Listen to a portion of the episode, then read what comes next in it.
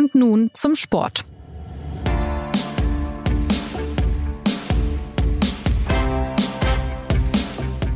Der Bundestrainer hat am vergangenen Wochenende ausgiebig geschwärmt. Er hat einen Fußballer als imponierend und überragend bezeichnet und dessen Tore gewürdigt. Das Problem ist aber, dieser Fußballer ist leider kein deutscher Staatsbürger, sondern er heißt Robert Lewandowski, der 40-Tore-Mann des FC Bayern. Ihn kann Joachim Löw bei seiner Nominierung an diesem Mittwoch also nicht mit zur EM nehmen. Ja, was die Frage aufwirft, wen holt er stattdessen in seinen Kader? Antworten liefert unser SZ-Podcast und nun zum Sport, zu dem sie heute Jonas Beckenkamp begrüßt. Und ich habe das große Glück, unsere geballte DFB-Kompetenz zu begrüßen. Im Gespräch heute Philipp Seldorf und Christoph Kneer. Hallo, ihr zwei. Guten Tag und herzlich willkommen. Halli, hallo. Euch hört man im Kollegenkreis immer noch vom sagenhaften DFB-Quartier in Campo Bahia von 2014 schwärmen. Danach folgte unter anderem die Unterbringung in Watutinki 2018, die WM war es in Russland. Und jetzt geht's in Kürze nach, ich glaube, Herzogenaurach. Täusche ich mich oder ist da flairmäßig ein dezenter Abwärtstrend zu erkennen, Christoph? Naja, man muss ja da, um der Wahrheit die Ehre zu geben, sagen, dass die Mannschaft in diesem in diesem rundum gruseligen Watutinki gewohnt hat, 2018. Wir Reporter hingegen haben, das, das hieß noch Moskau, es war aber der Süden von Moskau und es war am Autobahnkreuz. An mehreren Autobahnkreuzen sogar. An mehreren Autobahnkreuzen. Allerdings gab es im Hotel, in, in der Lobby selbst, gab es ausgezeichnete Mexikaner, die jeden Abend Party gemacht haben. ähm, das, das wiederum erwarte ich jetzt von Herzogenaurach nicht. Aber auch da führt, glaube ich, irgend so eine große Straße dran vorbei. Ich kann mich an irgendein Ausfahrtsschild erinnern. Also, Herzogenaurach, das Quartier der deutschen Nationalmannschaft für die Euro 2021. Ähm, wir reden ja von einer paneuropäischen EM, aber es gibt natürlich einen deutschen Stützpunkt.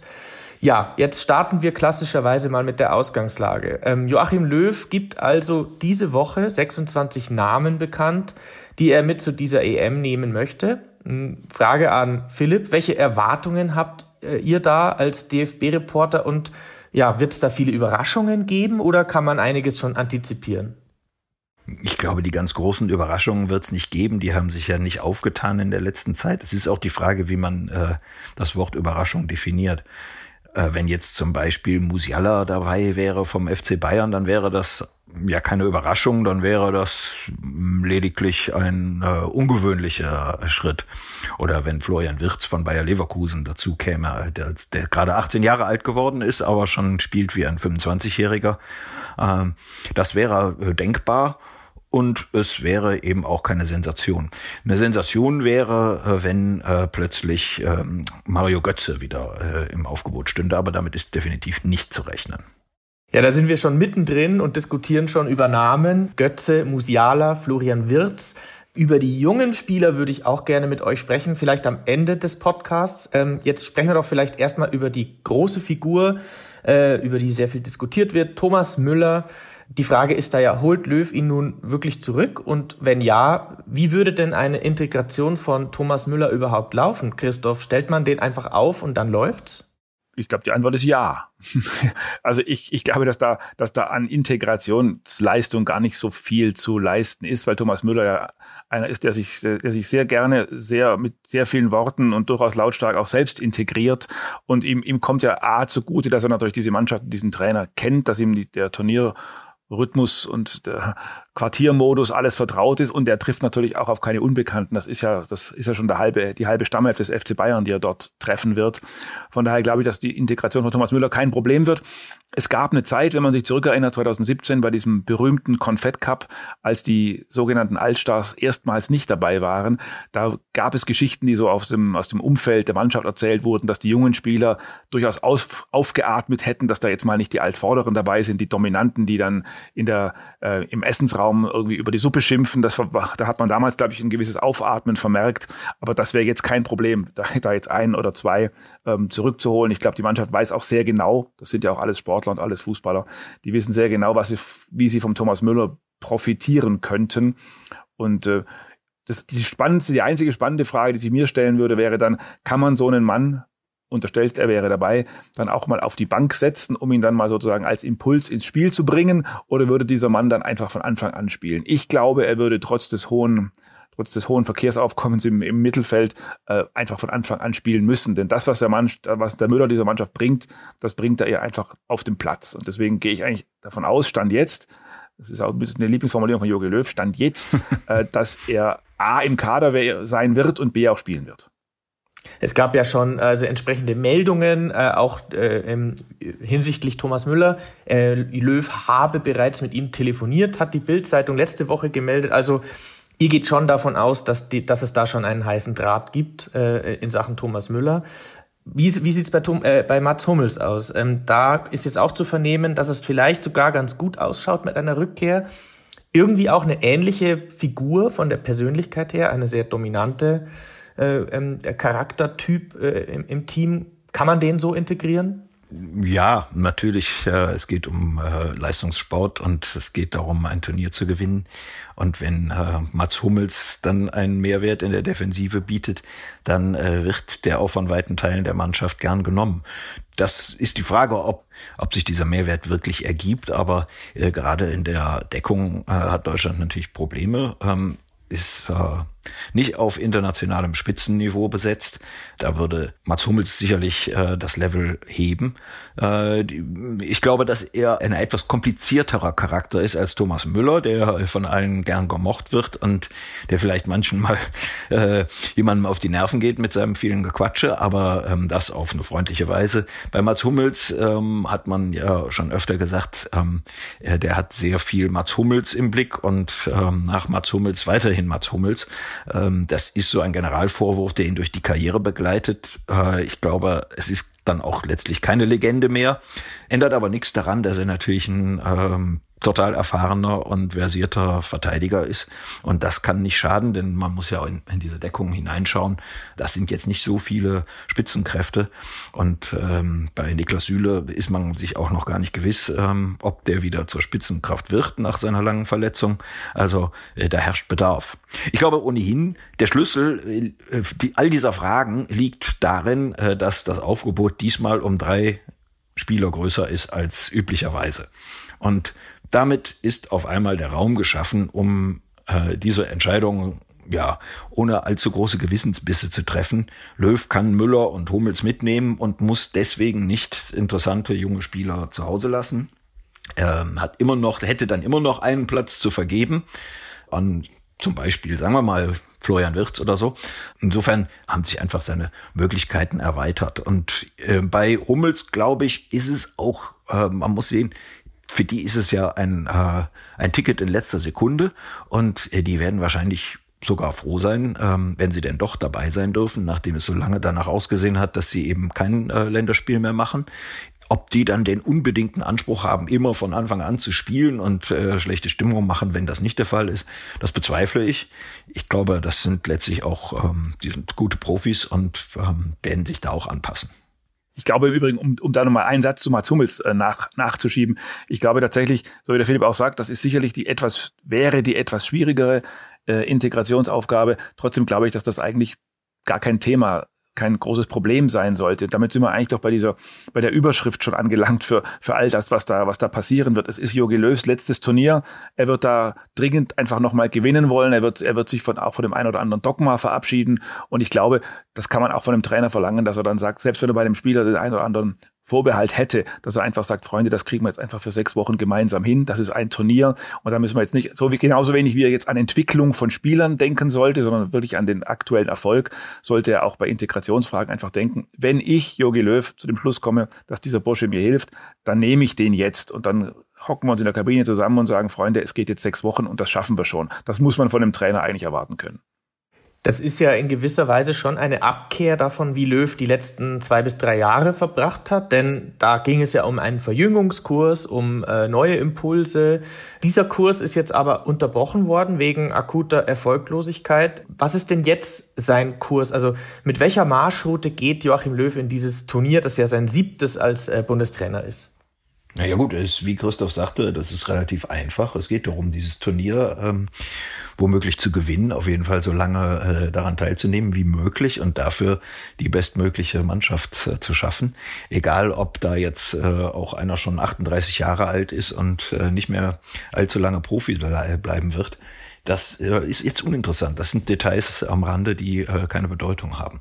Das hat Löw klar formuliert, ähm, für seine Verhältnisse ungewöhnlich klar. Er hat allerdings diese, diese Hintertür immer schon offen gelassen, seitdem er da ähm, überfallartig an der Säbener Straße eingefallen ist und Boateng und Müller äh, mitgeteilt hat und Hummels, dass sie nicht länger Nationalspieler sind.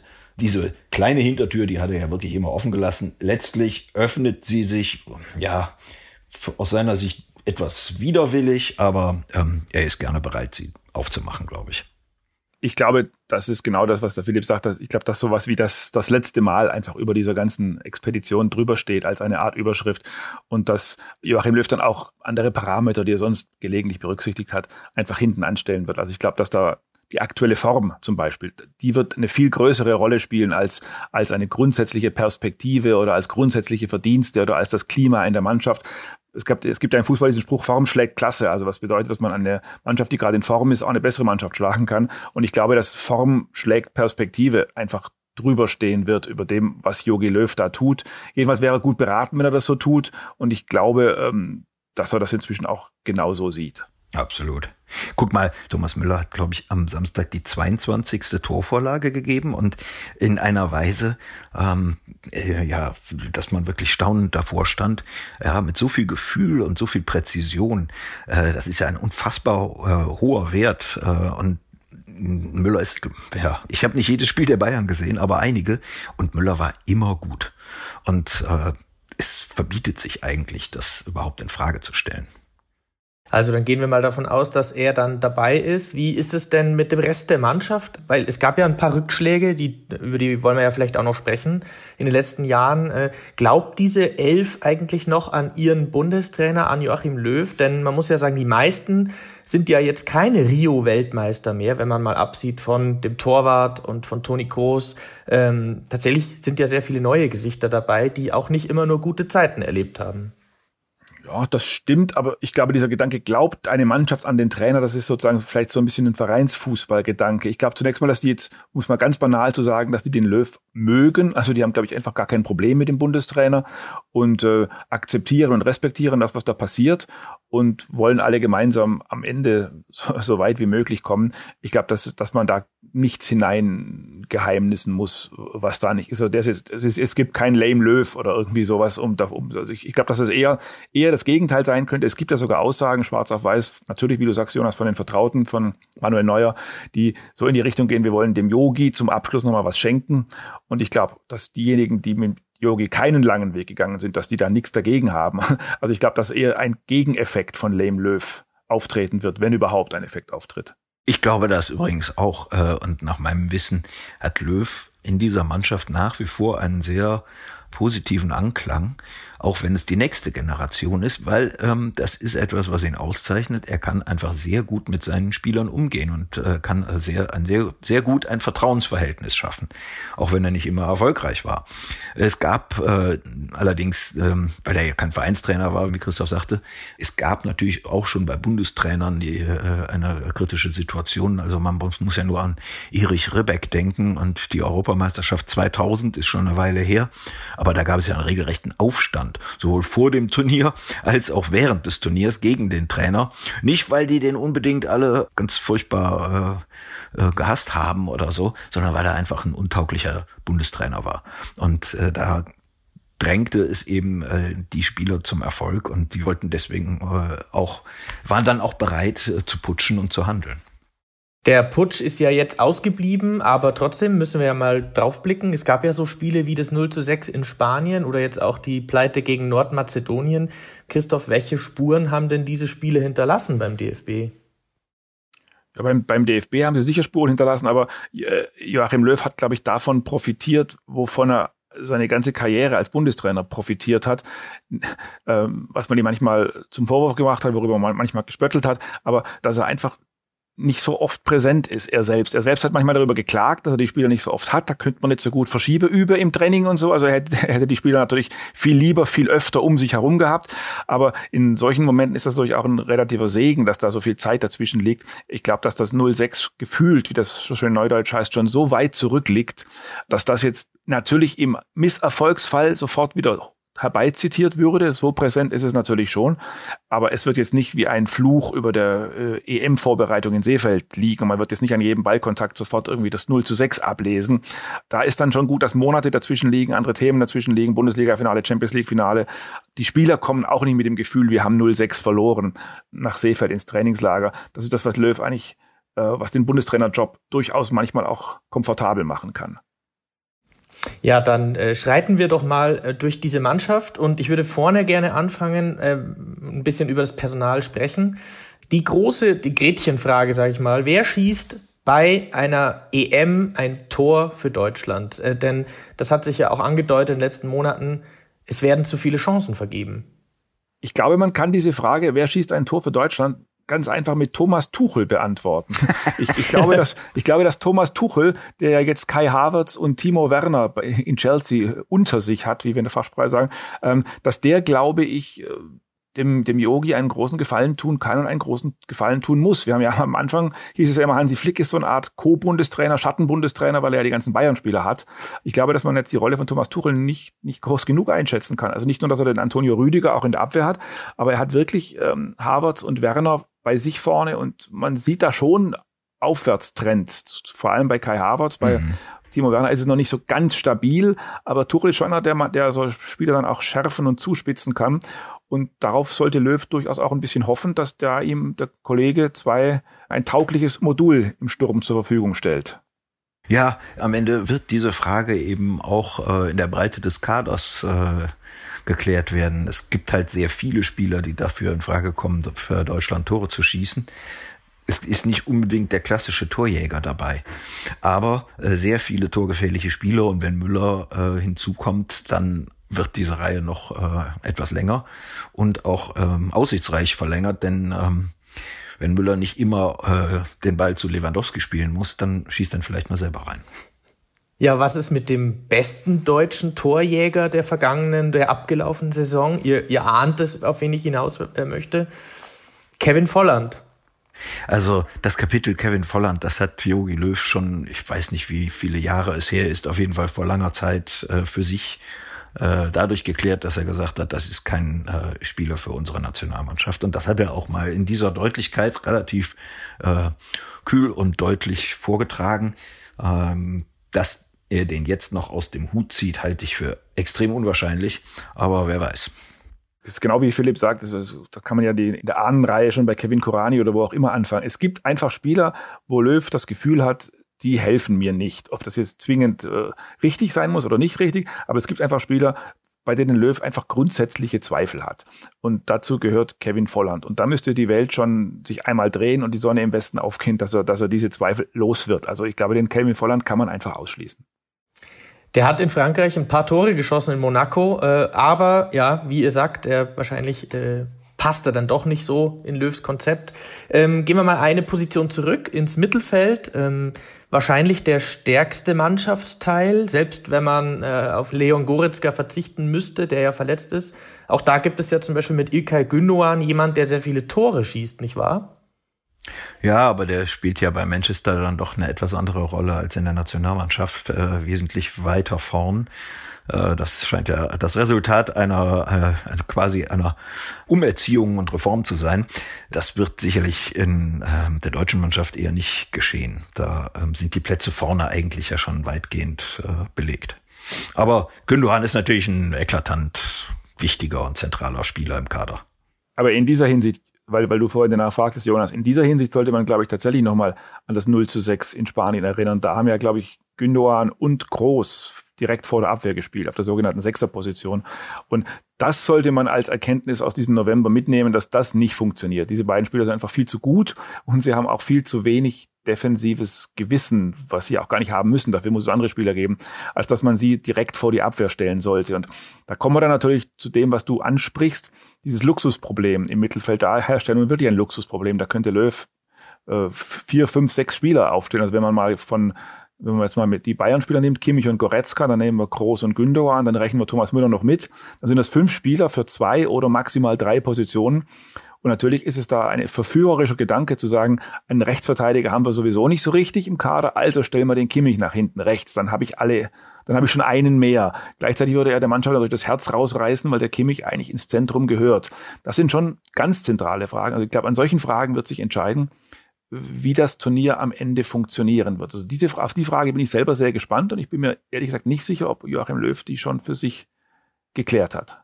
Und wer sagt Toni Kroos, dass er dann vielleicht nicht spielt? Also, dass Toni Kroos möglicherweise auf der Bank äh, sitzt, das muss man dem ja auch erstmal beibringen. Ob der dann auf der Bank sitzt, das wird man sehen. Ich glaube eher nicht, dass er auf der Bank sitzen wird, denn Löw hält nach wie vor extrem viel von ihm. Wie auch immer er dieses Mittelfeld gestaltet, einen Makel wird es immer geben. Es gibt eben nicht einen Spieler wie, was weiß ich, ein Golo Kante oder so. Den jungen Martinez zum Beispiel, genau, der fehlt. Oder den jungen Martinez. Äh, und das ist eine Lücke im Kader, äh, die kann auch ähm, Joshua Kimmich nicht fließen, obwohl er sogar eigentlich am ehesten jetzt irgendwie ein, ein, eine klassische Sechserrolle äh, besetzen könnte. Man könnte ganz radikal sein und an jemand wie Christoph Kramer denken, der äh, oder den Gladbacher Neuhaus, seinen Mannschaftskollegen der fehlt es dann doch an Klasse, muss ich sagen. Nicht bei Neuhaus, der ähm, wird sicherlich dem Kader angehören, zumal man ja nicht genau weiß, ob Goretzka es bis zum Turnier schafft. Ich glaube, dass Neuhaus schon dabei sein wird, aber auch der ist jetzt eher ein Spieler, der sich nach vorne orientiert, der nicht äh, so die klassische Organisation im defensiven Mittelfeld äh, leitet. Und diese Art Spieler, der fehlt schon. Also es ist ja auch eine Sondersituation. Durch die Corona-Zeit hat Löw die Mannschaft natürlich noch viel seltener um sich gehabt. Das Jahr 2020 war ja fast, fast ein verlorenes. Äh, und deswegen umso mehr glaube ich, dass Löw auf das bauen muss, was es schon gibt. Also er wird weniger Zeit haben, Dinge zu entwickeln. Und äh, wenn, wenn ihm der FC Bayern, wenn ihm Hansi Flick ein Champions League-Sieger im Mittelfeld hinstellt, in dem Goretzka und Kimmich wirklich ein, da geht es ja dann nicht nur um Fußball, da geht es ja auch um Sekundärtugenden, ein Zentrum hinstellt, das einfach auch ein, eine Autorität darstellt und gemeinsam funktioniert, dann wäre Löw sicher gut beraten, wenn er dieses Autoritäts- und Machtzentrum äh, einfach in seine Mannschaft hinein überträgt. Aber da sind wir wieder beim Problem, dann hätten wir halt schon zwei und dann kriegt er eigentlich nicht mehr Gündogan und Groß und Müller unter. Es sei denn, er würde Müller vielleicht zu einem Hilfsmittelstürmer machen, weil er ja eh keinen hat, den Müller noch ganz nach vorne stellen, was möglich ist. Aber, aber selbst dann wäre es im Zentrum vermutlich ein Spieler zu viel.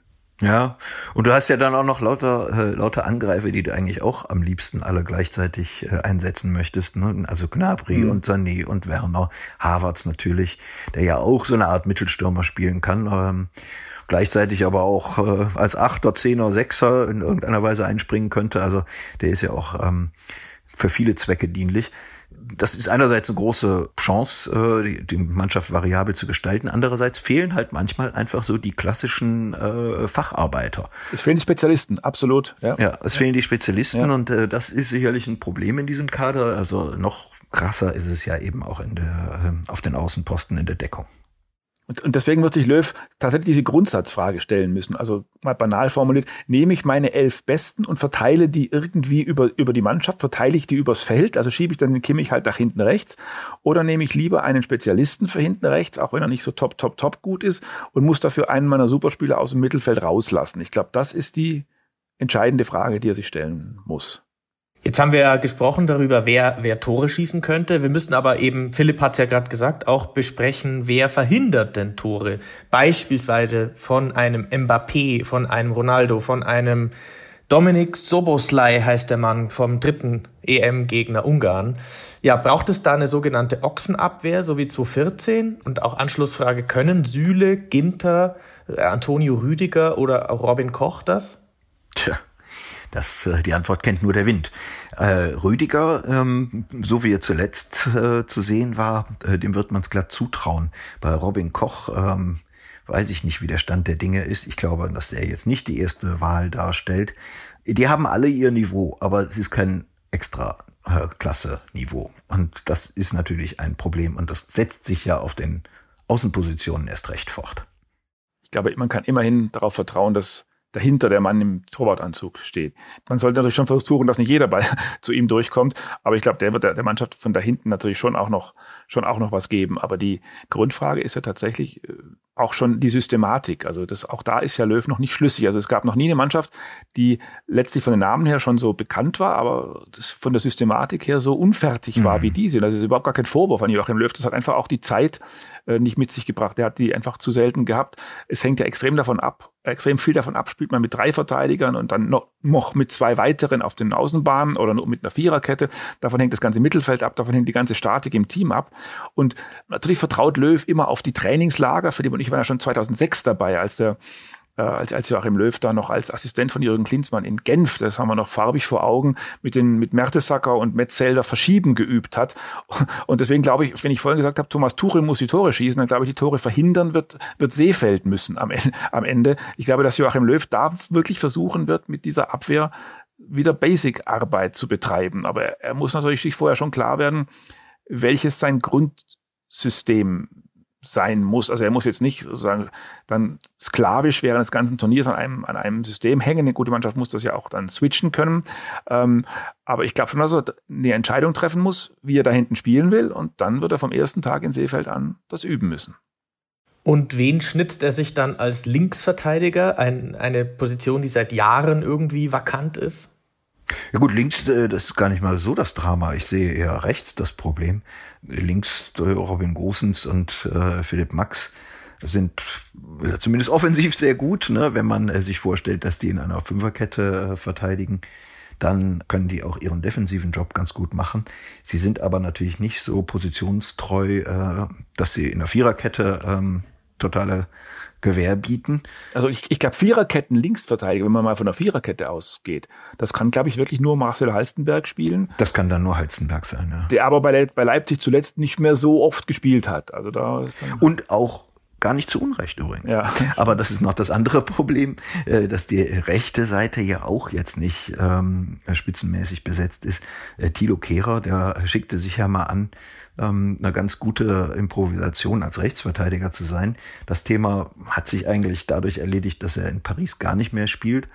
Dann gibt es halt noch Lukas Klostermann. Ähm, ja, der könnte am Ende die Lösung sein, wenn auch eben keine Lösung, die man jetzt international in einer, in einer Vitrine präsentieren müsste.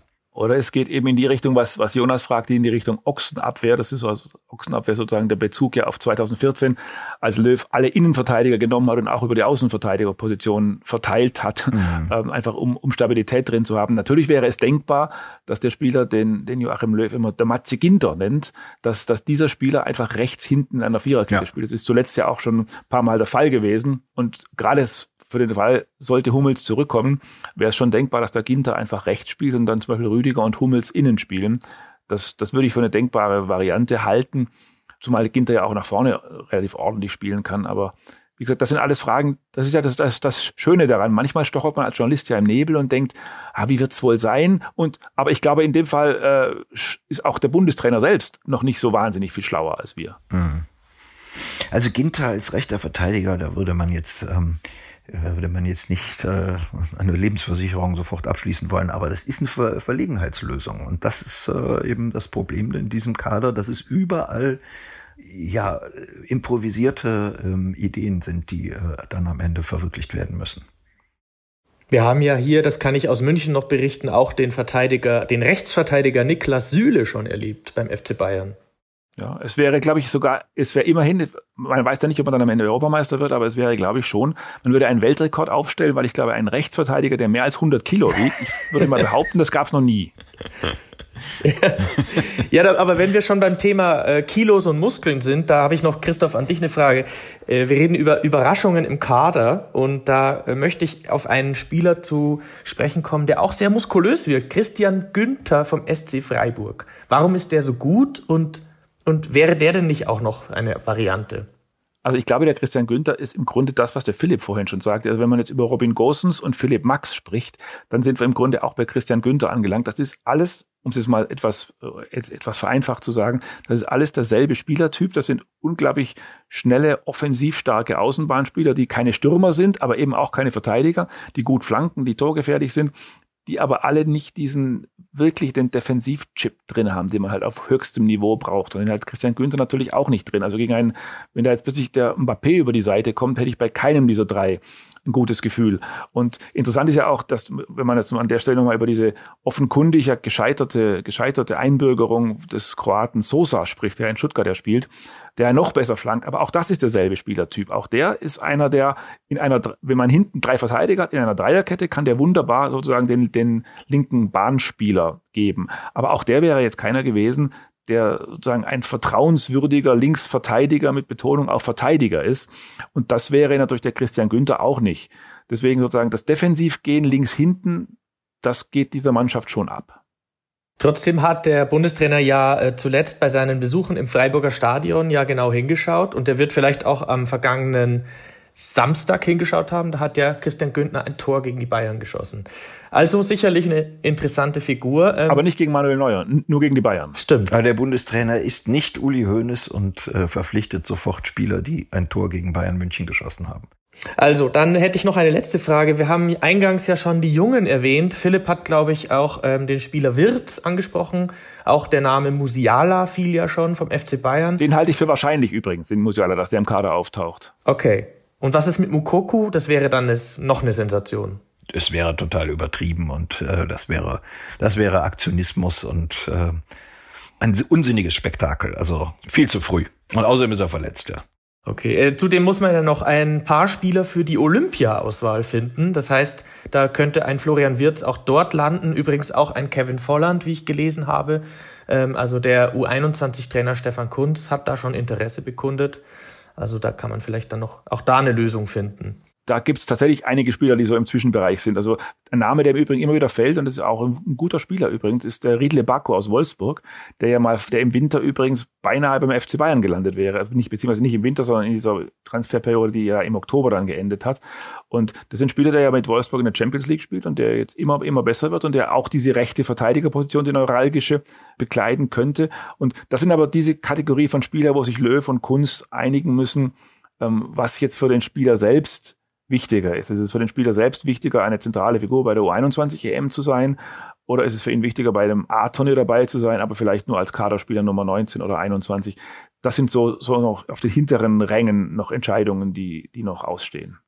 Und Sascha Mölders dann aber gesetzt beim Jogi Löw. Davon ist auszugehen, absolut. Ich glaube, Philipp würde eher Juri Mölder verpflichten, oder Philipp?